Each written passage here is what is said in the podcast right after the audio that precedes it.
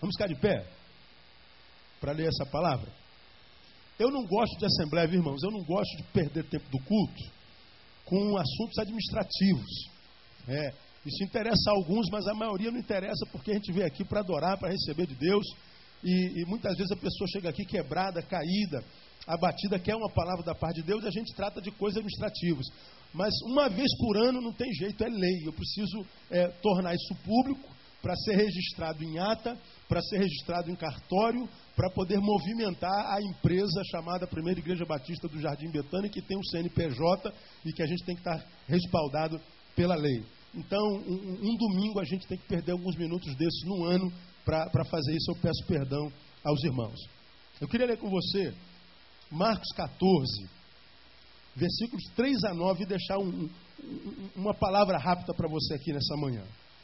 Estando ele em Betânia, falando de Jesus, reclinado à mesa em casa de Simão, o leproso, veio uma mulher que trazia um vaso de alabastro cheio de bálsamo de nardo puro de grande preço, e quebrando o vaso, derramou-lhe sobre a cabeça o bálsamo. Mas alguns ouvem que em si mesmos se indignaram e disseram: Para que se fez esse desperdício do bálsamo? Pois podia ser vendido por mais de trezentos denários que se dariam aos pobres, e bramavam contra ela. Jesus, porém, disse: Deixai-a, porque a molestais. Ela praticou uma boa ação para comigo Porquanto os pobres sempre os tendes convosco, e quando quiserdes, podeis fazer-lhes bem. A mim, porém, nem sempre me tendes. Ela fez o que pôde, antecipou-se a ungir o meu corpo para a sepultura. Em verdade vos digo que em todo mundo, onde quer que for pregado o evangelho, também o que ela fez será contado para memória sua. Amém, amados? Deus fala ao nosso coração nesse pouco tempo. E ajuda-nos a crescer nesse pouco tempo, um pouco mais na palavra e no conhecimento de Jesus. Nossa oração é essa no nome de Jesus. Amém e amém. Senta um pouquinho, amado. Eu queria mostrar algumas coisas aqui importantes para você. À luz até do que nós acabamos de fazer aqui agora de manhã, elegendo novos nomes que vão me ajudar a, a, a coordenar essa enorme igreja, esse leque enorme de serviço que essa igreja presta no caminho. Alguns de vocês não imaginavam que a igreja tinha tanto cargos e tantas funções. E olha que a gente enxuga todo ano ao máximo, para que a gente nunca tenha um cargo que não funcione na igreja. Né, eu conheço igreja que tem 50 membros, tem mais cargo que a nossa. Mas não funciona 95% desses cargos, é só nome. É só uma forma de dizer assim, ó, você é o diretor disso, você é o diretor. É só cara dizer, ah, eu sou. Só isso. É só a massagem no ego. Como nós não trabalhamos egos aqui, nós trabalhamos para a glória de Deus, né? nós entendemos que todos são importantes, ninguém é imprescindível. Deve estar conosco sem só aquele que conosco queira estar, e devemos respeitar aqueles que não estão conosco porque acham que conosco não devem estar. Devemos permitir que todos os que queiram vão e vão em paz, e vão abençoados. Agora, os que ficam e querem trabalhar, esse texto ele, ele, ele traz algumas lições muito, tremenda, muito tremendas para nós. Eu queria compartilhar com vocês nesses, nesses dez minutinhos, se é que isso é possível para o Neil. Uma mulher se aproxima de Jesus que estava em Betânia, na casa de Lázaro, e do nada ela quebra um vaso de alabastro, um vaso de bálsamo, aliás, que valia 300 denários. Um denário era o salário que um trabalhador recebia por dia lá. Quanto é que você recebe por dia? Naquela época, todo trabalhador ganhava um denário por dia. O texto diz que o, denário, que o bálsamo valia 300 denários. Então, o bálsamo, ele valia quase que o salário de um ano inteiro. 300 dias de salário. 300 dias, ou seja, o salário de 10 meses, porque o ano tem 360, são, são, são 12 meses. Não é? A mulher pega esse, esse bálsamo, esse bálsamo que, que, que equivale a 10 salários teu ou meu ou dela, quebra para lavar o pé de Jesus. Alguns discípulos que estavam ao redor ficam indignados: Meu Deus, que loucura! Essa mulher está fora de si, ela é doida. Como é que ela pode fazer um desperdício tão grande? Como é que ela pode estar jogando dinheiro fora dessa. Podíamos vender esse dinheiro e comprar comidas para pobres. Em outro evangelho diz que quem falou isso foi Judas, o Iscariotes. Jesus se levanta contra os discípulos, Jesus fica contra a, a população eclesiástica, digamos assim, Jesus fica contra todo mundo, porque eles bramavam contra ela. Jesus vai contra o povo, Jesus vai contra a maioria e fica do lado da mulher que faz o aspas desperdício. Jesus vai contra o povo a favor de uma mulher. Jesus vai contra a maioria a favor de um indivíduo. Então aqui lança logo por terra essa ideia de que a voz do povo é a voz de Deus. Jesus foi contra o povo. Agora, esse texto diz que quando nós estamos diante de Jesus, seja por ação ou por omissão, nós estamos desenvolvendo algum tipo de atitude. E aqui nesse texto nós vemos três tipos de atitudes que alguém pode tomar diante de Jesus. E a primeira dela vem através dessa mulher. São aqueles que fazem para Jesus e dão melhor. Essa mulher, ela não economizou. Essa mulher, ela não ficou olhando para o bálsamo falando assim: ai meu Deus, é, vale muito. Será que é, dar isso para Jesus, investir isso no pé de Jesus, investir isso como prova do amor que eu tenho de Jesus, materializar o meu amor por Jesus através desse bálsamo, será que não é demais? Será que não é jogar dinheiro fora? Não, ela não pensa. Ela se apaixonou por Jesus. Ela amava Jesus de todo o coração, porque Jesus já havia alcançado com a graça. E ela queria dizer isso para Jesus, mas não queria que fosse da boca para fora, porque dizer eu te amo é fácil. Difícil é amar com atitudes, com, com projetos, com posturas. Difícil é materializar esse amor. E ela então diz: O que, que eu posso dar para Jesus que Jesus já não tenha, que já não seja dele? Ela olha dentro do que tem e ela vê um bálsamo. E ela pega esse bálsamo e ela desperdiça aos olhos humanos aos pés de Jesus. Ela faz para Jesus e ela dá o melhor. Ela diz que ama Jesus e transforma esse amor numa obra. Ela diz que tem fé em Jesus e essa fé é provada com obra. A gente lembra de Tiago capítulo 2, versículo 14, que aproveitar, meus irmãos, se alguém disser que tem fé e não tiver obras, né? Porventura essa fé pode salvá-lo? Jesus está dizendo nesse texto, através de Tiago, que dizer que tem fé, mas não exercitar essa fé, é, mesmo que ela exista, porque ela não é transformada em fruto, é como se ela não existisse. Ela é fé, mas é fé de defunto.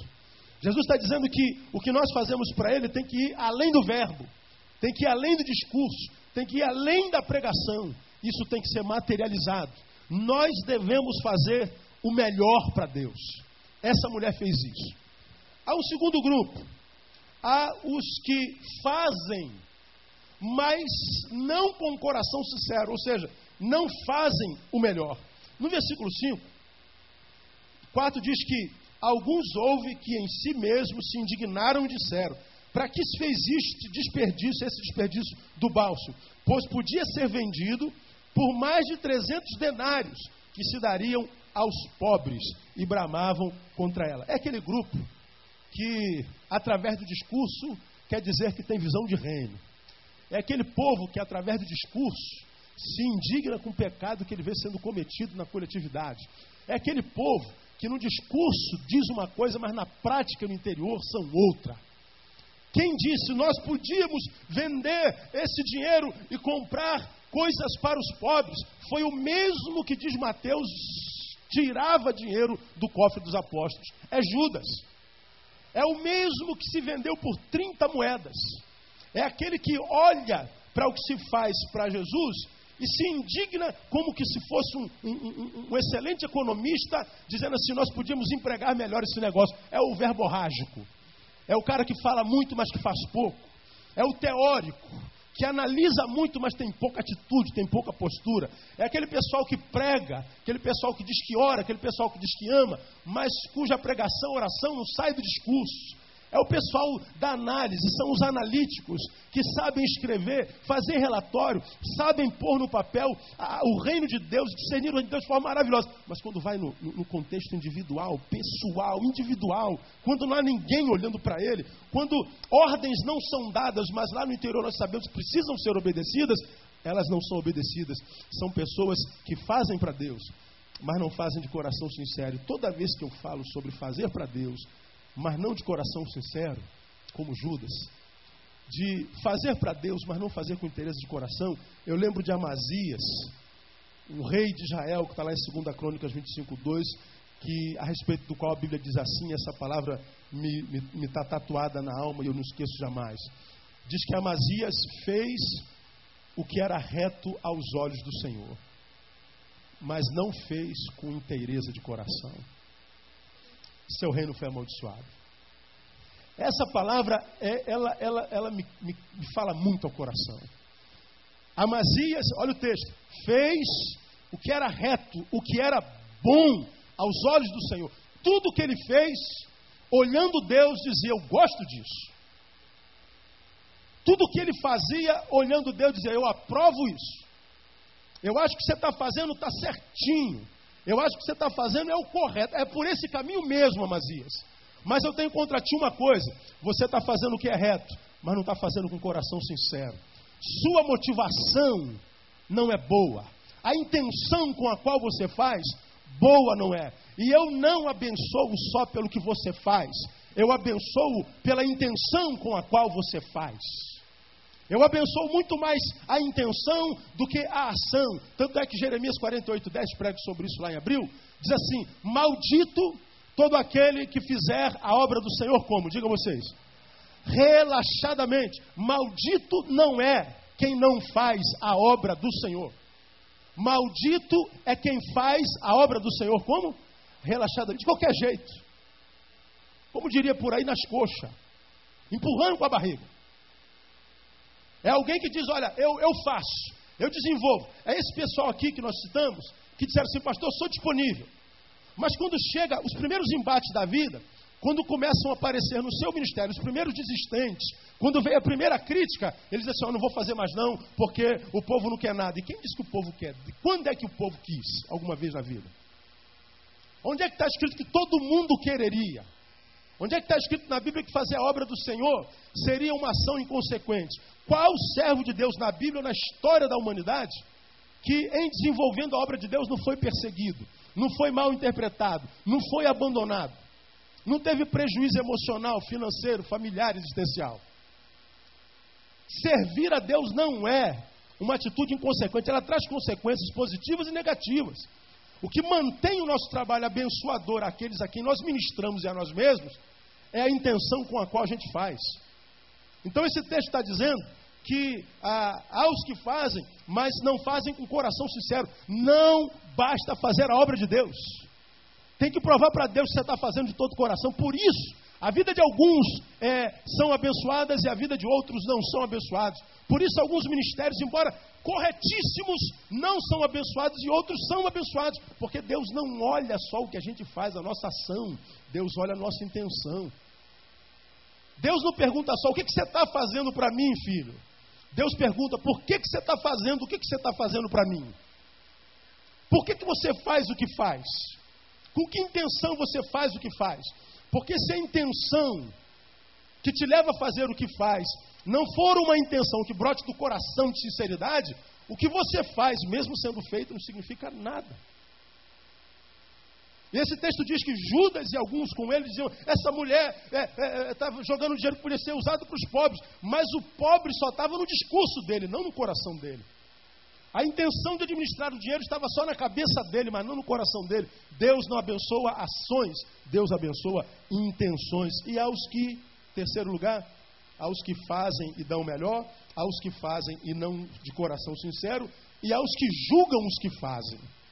É, é o mesmo Judas. A mulher está fazendo e ele está implementando juízo contra ela, está bramando contra ela. Não faça uma besteira dessa, pelo amor de Deus. Que desperdício é esse? Ela está fazendo e ele está julgando. E o juízo é produto da visão. Quem julga está mostrando a visão que tem. Porque na cabeça de Judas, quando ele vê a mulher prostrada de joelho, derramando bálsamo, ele olha para o bálsamo. Jesus, quando vê essa mulher prostrada de joelho, derramando bálsamo, Jesus olha para a mulher e para a intenção do coração. A visão de Judas está no bálsamo, a visão de Jesus está na mulher e no coração dela. De modo que quando a gente é, encontra no caminho com gente que questiona onde é empregado aquilo, onde é empregado aquilo, por que, fez aquilo, por que não fez aquilo, não podia ser, podia, podia, podia, são os discursivos, a gente sabe exatamente onde é que está a visão de cada um. É como aquele pessoal que não tem misericórdia, que está sempre na igreja vendendo a imagem de santarrão e fica indignado com o pecado, mas com o pecado dos outros.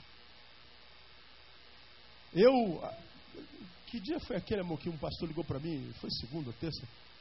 Era, já era bem tarde da noite. Ele ligou, pastor, pelo amor de Deus. Segunda, segunda-feira. Um, um, pastor, eu não conheço pastor, ele ligou para mim desesperado. Pastor de juventude de uma igreja, ele, ele, ele, ele, ele cometeu um pecado, ele escorregou na casca de banana e caiu, mas se levantou. Pediu perdão. Mas a igreja trucidou. Ele foi conversar com o pastor presidente, ele falou, pastor presidente, eu não converso com pastores pecadores. Eu não quero papo com você. Você me decepcionou. Nunca esperei isso de você. Você foi um, um, um, uma decepção para mim. E desesperado, perdido, não apareça mais aqui. Escreva uma carta de exclusão. É como nós, nós não. É como as igrejas fazem. O sujeito pega, faz uma cartinha e pede a sua exclusão. Aí o cara é obrigado a escrever a cartinha, pega a exclusão. E a igreja exclui depois hipocritamente fica de pé. Irmãos, vamos orar pelo irmão fulano que acabou de ser excluído. Porque isso é diabo puro. Isso é uma ação diabólica em nome de Jesus. E ele desesperado, pastor, o que eu faço? Eu falei, cara, não tem o que fazer, você vai. Está excluído. Mas, pastor, eu vou perder o meu ministério, um pastor excluído. Eu falei assim, ó, eles te excluem lá. Eu, eu, eu, eu, não tenho função para você na minha igreja. Vem para a minha igreja, eu perto tua casa de, de reconciliação você vai se tornar membro da igreja, você vai ser um pastor de novo membrado na igreja batista, depois você dá rumo na tua vida aí, irmão. Pastor, o senhor me recebe na sua igreja agora. Ele que lá no domingo, segunda-feira, eu te recebo na minha igreja. Mas, pastor, o senhor está sabendo o meu pecado? Eu falei assim: esse é o teu pecado, eu tenho uns outros que são meus. E lá na minha igreja tem um monte de gente que também tem os seus pecados. Ou você também não tem pecado na vida? Dá uma olhadinha para o irmão que está do seu lado, vê se ele não tem cara de pecador. Olha aí. Tem, irmão.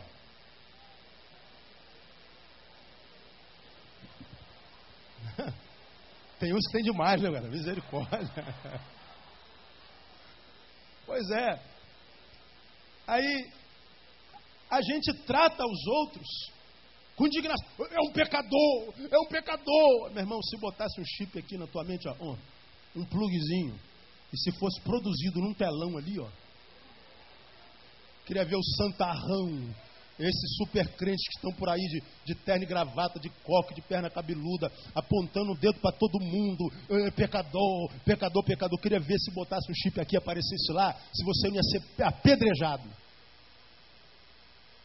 O juízo é produto de visão. Gente sem visão, gente que não se enxerga, julga. Porque quem se enxerga trata com misericórdia. Porque esse foi o pecado que o pastor cometeu, agora o meu é outro. O teu é outro, todos nós cometemos pecados. E se nós nos ajudássemos a vencermos o pecado um do outro, nós íamos pecar menos. Então são aqueles que julgam os que fazem. São aqueles que ficam indignados, meu Deus. Só que Jesus é, é como esse pastor, ao invés de olhar para o homem que cometeu o pecado, olha para o pecado que o homem cometeu. E Jesus, se fosse olhar para o meu pecado, para o seu pecado, para o nosso pecado, o que sobraria sobre nós era juízo, fogo, de enxofre. Mas Jesus, ao invés de olhar para o nosso pecado, olha para nós e nos ama. Como diz Marcos, ele olhou a multidão e a viu como um, um, um, uma multidão sem pastor, de ovelhas sem pastor, uma multidão de ovelhas perdidas. Jesus olha para o homem pecador e o ama, e olha para o pecado e morre por nós por causa dele. Ele paga o pecado, ele ajuda a carregar o pecado, ele limpa do pecado. Então, diante de Jesus, há três posturas. Existem três posturas. Os que fazem dão o melhor. Os que fazem, mas não fazem com o coração inteiro. E há os que julgam os que fazem. Como é que Jesus trata os três? Termino. Aos que dão o melhor, Jesus trata ministrando paz e proteção. Jesus olha para a mulher e está vendo que ela deu o melhor. Aí a multidão, ou Judas, ou os apóstolos se levantam contra ela. No versículo 6, Jesus se levanta contra os apóstolos diz assim: Deixai-a. Deixai-a. Às vezes eu fico imaginando a cena, irmão. Eu, eu viajo na maionese. Eu, eu, entro na cena e fico imaginando como é que está. Estamos aqui no, no, culto doméstico. E a mulher se levanta, vem lavar o pé de Jesus. E, e esse, esse lavar de pé, eu já preguei sobre isso aqui, era profundamente erótico. Era muito mais grave do que a gente podia imaginar. Muito mais grave né, do que a gente podia imaginar. A Fiat tipo preto, LBE 2856. Geralmente isso vai para o painel, mas esse painel vai ter que passar um Paulo de novo. Aleluia, glória a Deus, louvado seja Deus. Né? Pelo menos a gente tem um painel para mandar para São Paulo. Se não tivesse, era pior. Então, dono do Fiat tipo preto, por favor, seu carro está sendo rebocado. LBE 2856. Então, a irmã foi lá. Ah, é, às vezes não vai, não. Pois é. Ah, o que, que eu estava falando, irmão? Você me atrapalhou, irmão. O inimigo te usou agora. Usou não? É, a, a mulher está aqui no pé de Jesus. E essa ação é muito mais grave do que a gente possa imaginar.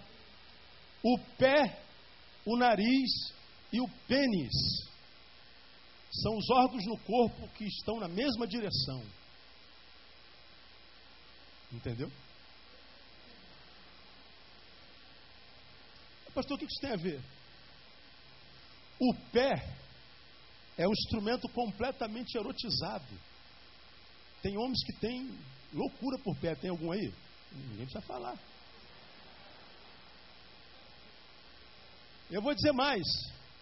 No judaísmo, a única parte do corpo que se via, qual era? Pé.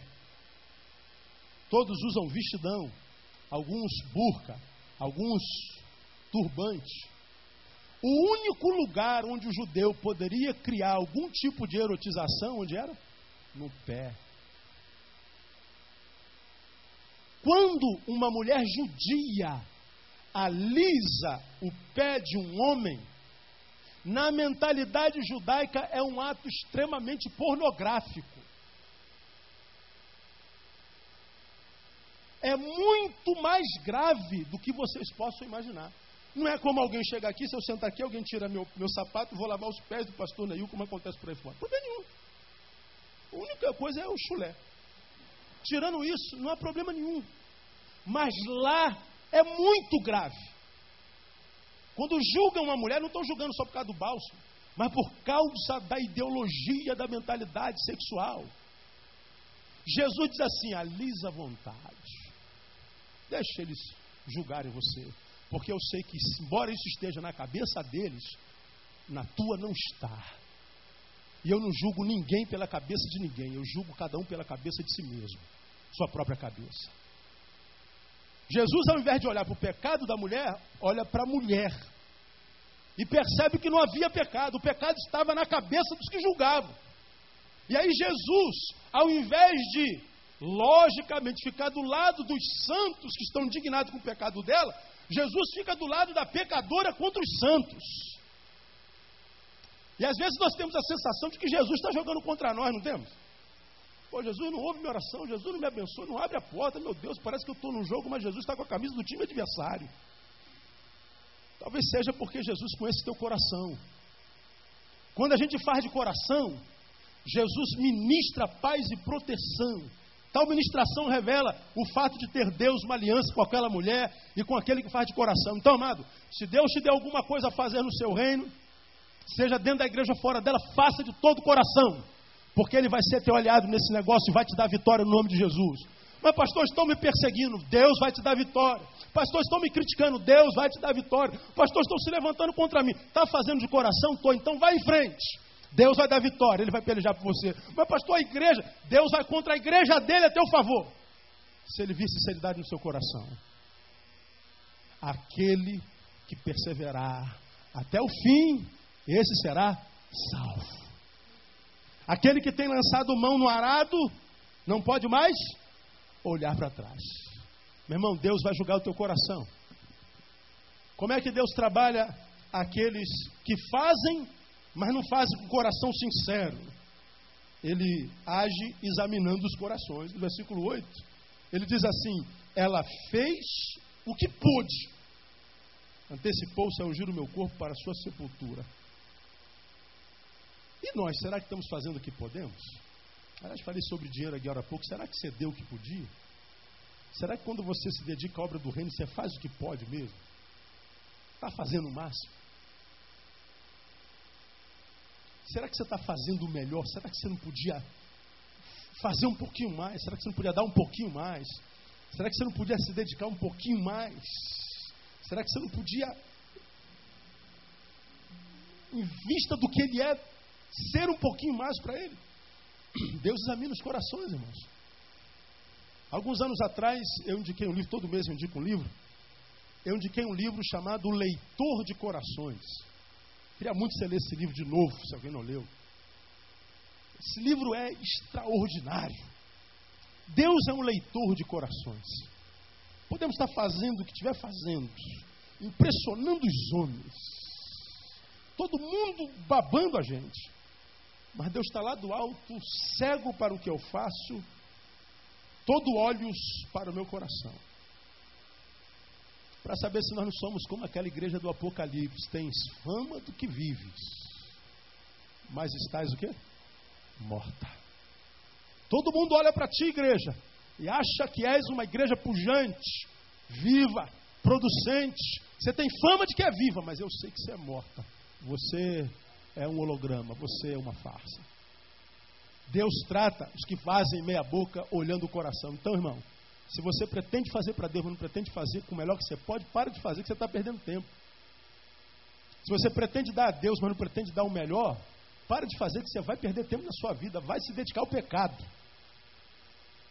Você vai para o inferno, mas pelo menos na terra você vai ter um pouco de prazer. Porque todo pecado é prazeroso. Não é? Agora, se você pretende receber vida de Deus e a alegria do Espírito, que é a tua força, que vai te capacitar para viver uma vida abençoada aqui na eternidade, trata de fazer o teu melhor. Porque se você fizer o melhor, a tua recompensa vem de Deus e não vem dos homens. Deus não aceita nada que seja menos que tudo de você. Lembra dessa frase? Deus não aceita nada que seja menos que tudo. Ou tudo ou nada. E como é que Deus trabalha os que julgam os que fazem? Rejeitando-os.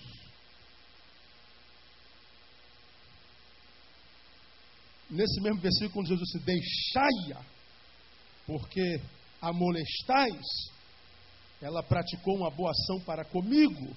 Jesus está dizendo assim: Eu a aceito e rejeito vocês.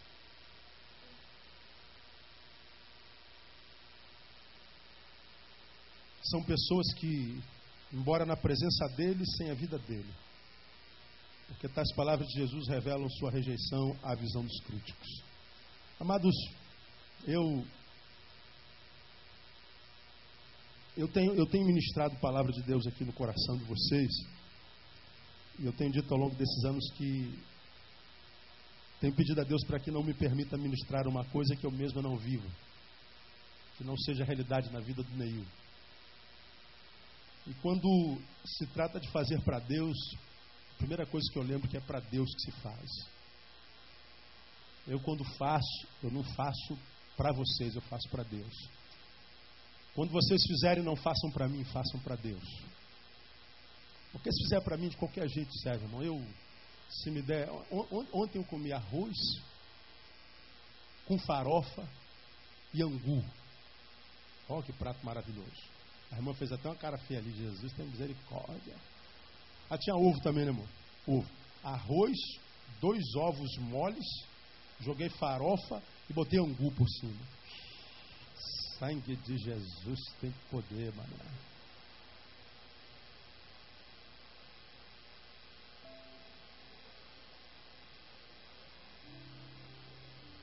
Gente precisa de caviar para ser feliz, irmão?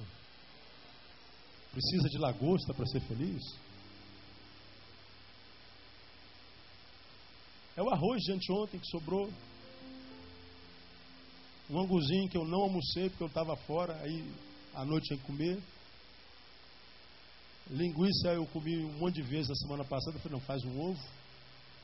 E tinha uma farofinha. Dormi bem, alimentado. Pô, meu irmão, não tem lagosta, não tem.